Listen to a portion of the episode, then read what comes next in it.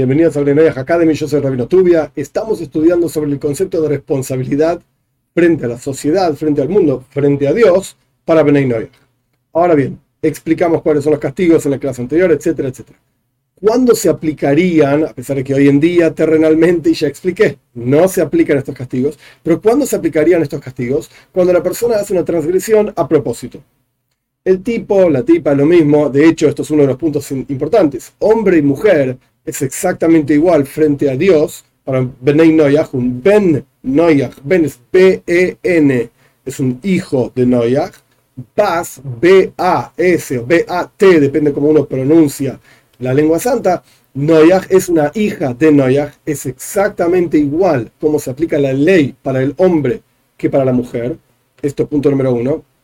Cuando la persona transgrede, si lo hace adrede, lo hace a propósito, a sabiendas de que, por ejemplo, no se puede robar.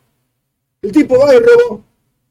Pues entonces ya explicamos, el castigo es pena de muerte. No se aplica ese castigo. Muy bien. Espiritualmente hablando, sí. Perfecto. Este es punto número uno. Esto se llama transgredir a propósito. Pero ¿qué pasa si la persona transgrede sin querer? ¿Qué significa transgredir sin querer?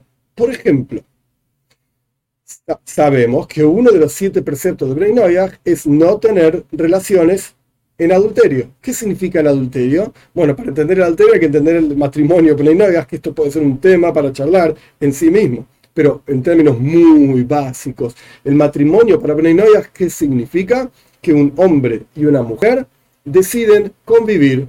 Convivir quiere decir, vamos a vivir bajo un mismo techo insisto en esta idea de vivir y convivir bajo un mismo techo, etcétera, porque acá no estamos hablando de, como se dice, eh, bueno, nos encontramos en la discoteca, yo soy lindo, vos sos linda, vamos a divertirnos una noche. Y después ni me acuerdo de tu nombre, de hecho ni te lo pregunté, no me interesa, porque es lindo igual. No estoy hablando de esto. Eso no se llama un matrimonio, eso no se llama una familia, eso no se llama un casamiento. Eso es promiscuidad, es otra cosa. Ahora bien, cuando un hombre y una mujer deciden formar una familia juntos, conviven bajo un mismo techo, la gente los ve y dice, ah, mira, ahí está la pareja, bla, bla, bla, este se llama así, el otro se llama así, etc. Y viven juntos, esto es lo que constituye un matrimonio. Automáticamente, ningún otro hombre del mundo puede estar con esa mujer.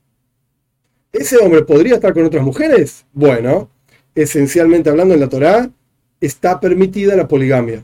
Hoy en día, en el mundo occidental, los países prohíben la poligamia.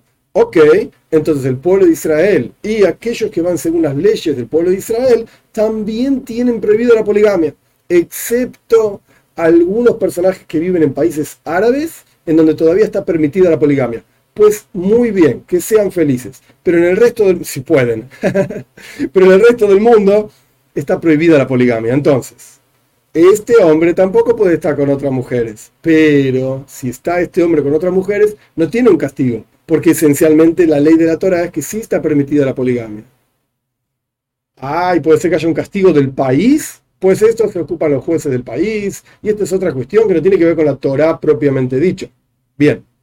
Creo que eso queda claro. Pero si hay un hombre, cualquiera, que está con esta mujer, que esta mujer efectivamente forma una familia con este otro hombre, con, y, viven juntos, etcétera, etcétera, ahí es, eso se llama adulterio. Para la perspectiva de la Torah, más allá de lo que la gente piensa que es adulterio, que el hombre engaña a la mujer, que la mujer engaña al hombre, no estoy hablando de esto, estoy hablando de la ley que nuestros sabios explican cómo funciona la Torah. Muy bien si esta mujer está con otro hombre, eso se llama adulterio y eso tiene pena de muerte para él y para ella. Para la mujer esta y para el tipo este otro, el extraño, no el marido, por el tipo que tiene que ver, para el extraño que estuvo con esta mujer. ¿Qué pasa si el hombre este no sabía si esta mujer estaba casada o no? No, yo soy lindo, vos sos lindo, discoteca la noche, no te pregunté ni el nombre, ¡pum! Y no sabía que estaba casada. Y ella no le dijo nada ese caso, ¿se considera adulterio a propósito? Pues la verdad es que ella sí sabía lo que estaba haciendo. Pero el tipo no, el hombre no sabía. No sé por qué no le preguntó y no sé qué hacía en la discoteca a la noche, etcétera, etcétera. No voy a discutir eso tampoco. Pero esto se llama una transgresión sin intención, de parte del hombre por lo menos. Y por lo tanto no tiene pena de muerte, que ya, nos, ya dijimos que no se aplica, etcétera, etcétera. Pero solamente se aplica la pena de muerte cuando la persona hace algo a propósito. Hay más detalles detrás de esta cuestión. Dios mediante, vamos a continuar estudiando esos detalles en las próximas clases.